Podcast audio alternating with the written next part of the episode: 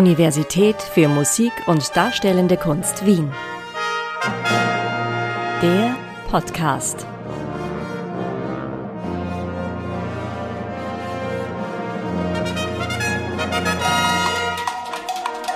Eine schöne Stimme und wunderbar singen können, wer möchte das nicht?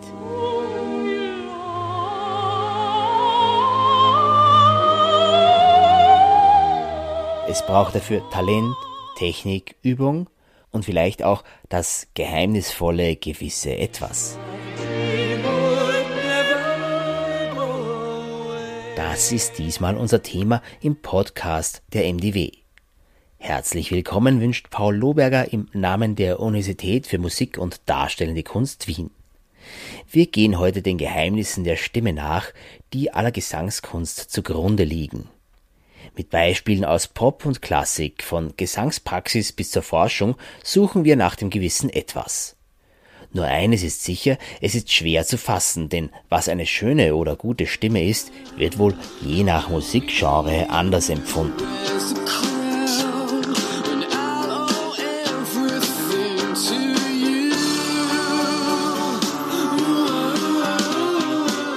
Matthew Bellamy spielt als Frontman der Rockband Muse Gitarren und Tasteninstrumente. Sein Stimmumfang soll über drei Oktaven hinausgehen. Er ist ein vielseitiger und kreativer Interpret.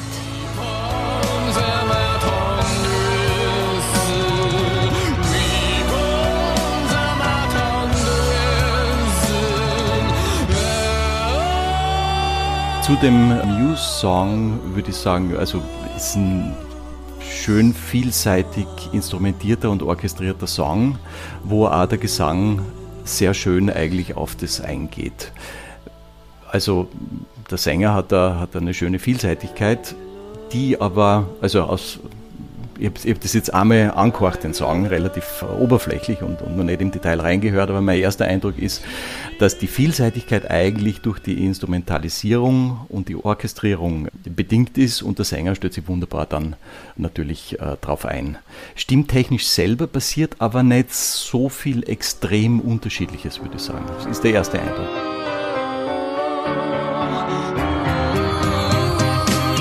Natürlich macht er was und stuft er ab, das ist völlig klar. Da gibt es andere Stücke von anderen SängerInnen, die äh, weit extremer das ausreizen. Diese Einschätzung bezieht sich nicht auf die Gesangstechnik, sondern auch auf den physiologischen Einsatz der Stimme. Wie kann der Experte das sagen? Christian Herbst ist nicht nur Gesangspädagoge, sondern auch Stimmforscher und seit Ende 2019 am Antonio Salieri Institut der MDW tätig. Das Schöne an dem Institut ist, dass im Titel steht Institut für äh, Gesangspädagogik und Stimmforschung in der Gesangspädagogik. Das heißt also, die Stimmforschung ist dort programmatisch verankert und ich bin jetzt seit ungefähr 16 Monaten am Institut tätig, bin wahnsinnig glücklich drüber. Äh, das ist äh, ein Dreamjob sozusagen, weil es zu meinem Werdegang, meinem Profil ideal passt. Das ist die schönste Arbeit, die ich mir vorstellen kann. Die Abgrenzung der Stimmforschung von der Stimmpädagogik erklärt Christian Herbst über seinen Werdegang. Ich habe Gesangspädagogik studiert und war als Gesangspädagoge tätig, bin aber seit ungefähr zehn Jahren hauptberuflich in der Stimmforschung weil mir das einfach wahnsinnig interessiert hat, wie funktioniert denn das eigentlich? Also wie funktioniert Stimme auf biologischer und physikalischer Ebene und in weiterer Folge dann, was ist optimaler oder optimierter Stimmgebrauch im Sinne einer musikalischen Klangästhetik und wie kann man das dann vermitteln? In diesem Sinne ergänzt die Stimmforschung die bewährten Methoden der Gesangspädagogik. Stimmforschung liefert aber auch spannende Erkenntnisse zu berühmten Stimmen. Ich würde es an bestimmten Interpreten festmachen, Sängerinnen und Sängern, die über ihre Karriere, über das gesamte ein Riesenportfolio an Klangdynamik, an Klangfarben, an verschiedenen Stimmgebungstechniken reinbringen und das bis zum Extrem ausreizen. Das ist natürlich in der Popularmusik weit relevanter weil hier natürlich teilweise bewusst damit gespielt wird, dass die Leute aus dem herkömmlichen Klangideal ausbrechen. Also wenn ich jetzt an Tom Waits denke zum Beispiel, der hat angefangen und hat butterweich gesungen am Anfang und hat sie wirklich, also seine ihm eigene Stimmgebung äh, im Laufe einer Karriere wunderbar kultiviert. Und da gibt es viele, viele Beispiele. Ja. Der besagte Tom Waits machte beispielsweise gutturalen, also besonders kehligen Gesang zu seinem Markenzeichen.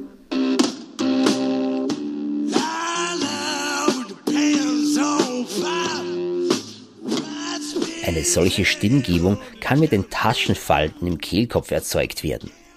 Dieser Gesangsstil wird mittlerweile auch unterrichtet und physiologische Erkenntnisse sind dabei sehr hilfreich. Christian Herbst erntete internationale Aufmerksamkeit als Stimmforscher mit einer Analyse des Gesangs von Freddie Mercury. Stil und Auftreten des Sängers der Band Queen beeinflussten viele andere. Auch Matthew Bellamy und seine Band Muse, die am Anfang zu hören war, ordnen sich in ihren pathetischen Momenten in der Gefolgschaft von Queen ein. Freddie Mercury selbst ließ sich von der Oper inspirieren, für die er große Leidenschaft empfand. Deswegen nahm er 1988 eine Platte mit der Sopranistin Monserrat Caballé auf. I had this perfect dream. This dream was me and you. Bei den Live-Auftritten sang Freddie Mercury mit Mikrofon. Hätte er auch ohne Verstärkung neben der Sopranistin bestehen können? Immerhin war seine Intonation stets opernhaft und im Pop-Rock-Bereich sind seine Stimme und sein Stil konkurrenzlos. Allerdings verstarb Mercury schon 1991 und auch die spanische Primadonna lebt nicht mehr. Man könnte das nachstellen, das wäre tatsächlich ein sehr spannendes Experiment, dass man sagt, man sucht sich Sänger, die diese Singstile sehr gut nachmachen können und stellt die hin ohne Mikrofon und schaut, was passiert.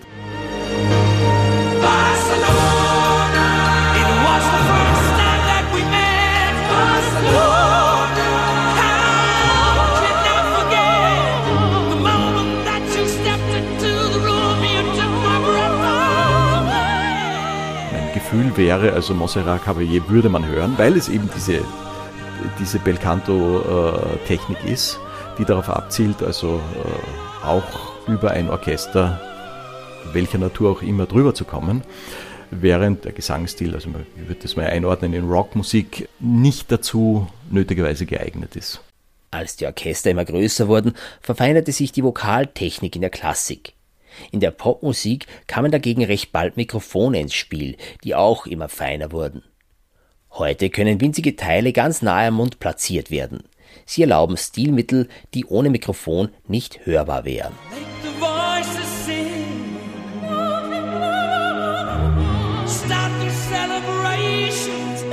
Dann könnte man noch weiter reingehen und könnte sagen, also das Vibrato zum Beispiel von Montserrat Caballé ist etwas langsamer und weit regelmäßiger wie das von Freddie Mercury. Man kann auch sagen, dass es bestimmte Klangeffekte gibt im Gesang von Freddie Mercury. Man würde das im physikalischen Sinne als Subharmonics bezeichnen oder im pädagogischen Sinne als, als einen etwas dreckigen Stimmklang, würde man sagen, der natürlich im klassischen Gesang nicht vorkommen darf. Das hat Christian Herbst auf Basis der Plattenaufnahmen herausgefunden. Mit wechselnden Fragestellungen hat Christian Herbst aber auch Messungen und Analysen des Stimmapparates vorgenommen, direkt an singenden Menschen. Mit Mikrofonen im Hals ebenso wie mit bildgebenden Verfahren, die zeigen, was im Körper beim Singen passiert. Die Stimmforschung liefert wissenschaftliche Erklärungen für bestehende Gesangsphänomene und Techniken wie das Trainieren des Sängerformanten. Dabei erreicht die Stimme durch das Aktivieren von Obertönen eine besondere Kraft. Das sind alles Mittel, um die Energie, die aerodynamische Energie und den, den stimmlichen Aufwand, kann man salopp sagen, der betrieben wird, um Stimme zu produzieren, halbwegs gering zu halten und trotzdem also über ein 120-köpfiges Orchester drüber zu kommen. Über Anatomie und Physik betreibt die Stimmforschung Grundlagenforschung. Im Anwendungsfall in der Pädagogik, in der Didaktik ist immer die Frage, ist es gut, ist es schlecht? Also da ist immer eine Wertung drinnen. In der Grundlagenwissenschaft haben wir nie eine Wertung und da werten wir nicht, sondern wir wollen einfach einmal beschreiben, was kann denn der menschliche Körper, was kann die menschliche Stimme, was ist möglich und was sind die Hintergründe und was sind die Abläufe auf eben physikalischer Ebene, also Aerodynamik, Mechanik, der Stimmlippenschwingung, Akustik und der Physiologie, was auch inkludiert die motorischen Abläufe, Bewegungsabläufe, die natürlich alle sehr diffizil und sehr klein und versteckt sind, weil vieles davon im, im Hals abläuft, mit, mit winzigen Muskeln in einem Bereich, wo wir nichts sehen. Also wir schauen uns einfach an, was kann denn der menschliche Körper. Im Prinzip ging es immer darum, wie der Klang zustande kommt. Die Erkenntnisse können dann in die Gesangspraxis einfließen. Dann müssen wir den Brückenschlag suchen. Was davon ist relevant für welchen Singstil? Und auch das muss man wertfrei betrachten und das kann man am besten, wenn man einfach die Top-Performer anschaut weil das ist sozusagen State of the Art im wahrsten Sinne des Wortes. Das ist das, was auf den Bühnen passiert.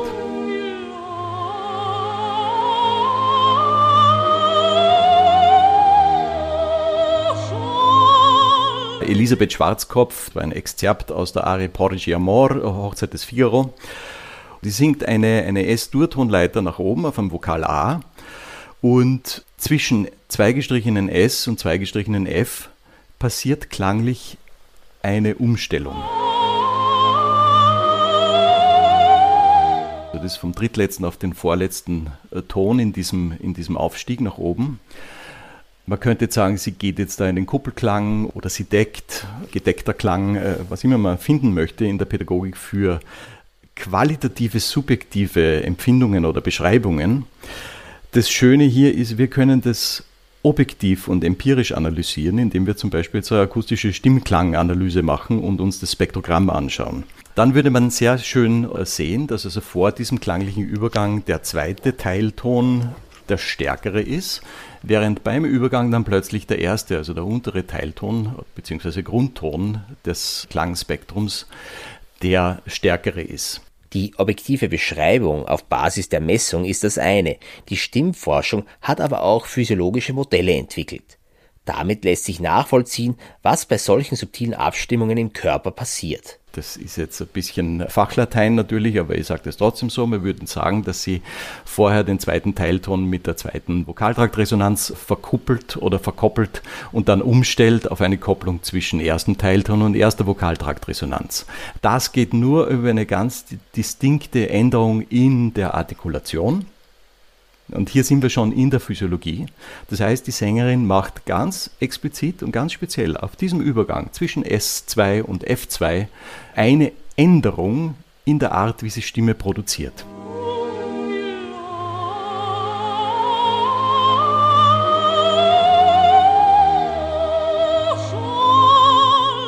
Elisabeth Schwarzkopf war für ihre präzise Artikulation bekannt und in ihren späteren Jahren gab sie auch Kurse, die sehr begehrt waren.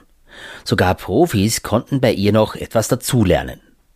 Christian Herbst hat aber ein Beispiel, wo eine Amateursängerin versucht, die gleiche Tonfolge zu singen.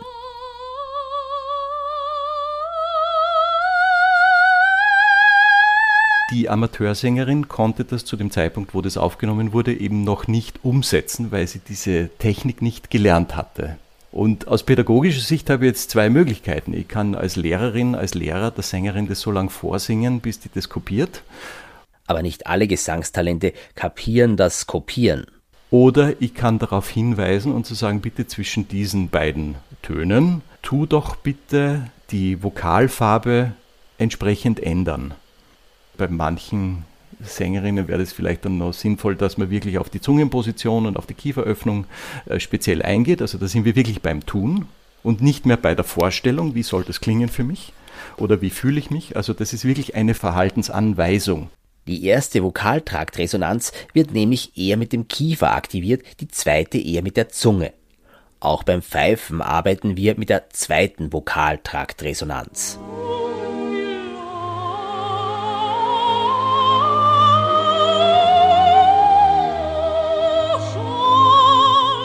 Der Wechsel zwischen diesen Bereichen schafft eben genau die gewünschte Nuancierung, wie sie Elisabeth Schwarzkopf so meisterhaft singen konnte. Aus meiner Erfahrung als Pädagoge sind solche Anweisungen, wenn sie Sinn machen, wenn sie durchdacht sind und eben auf einer entsprechenden Diagnostik, äh, physiologischen Diagnostik fundieren, weit wirkungsvoller, Wenn man dann weiß, was man tut, kann man wesentlich schneller eine technische Unzulänglichkeit ausgleichen. Punktuell können Zugänge aus der Stimmforschung sehr hilfreich sein, wenn das bewährte Nachsingen nicht funktioniert.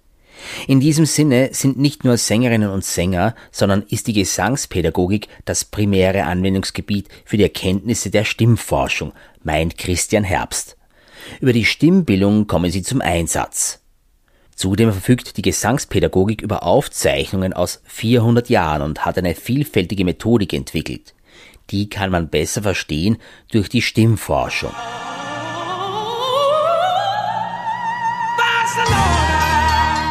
Dem gewissen Etwas kommt man so vielleicht näher, doch der Zauber der schönen Stimme bleibt unberührt. Vielmehr geht es darum, die Kunst zu schützen. Ich kenne das aus meiner Erfahrung als Pädagoge doch sehr gut, dass, dass oft Leute ein technisches Problem haben und versuchen, das technische Problem mit musikalischem Herzblut zu kompensieren. Und das ist natürlich nicht gut, weil ein technisches Problem muss ich auf gesangstechnischer Ebene lösen und das schützt sogar die Kunst.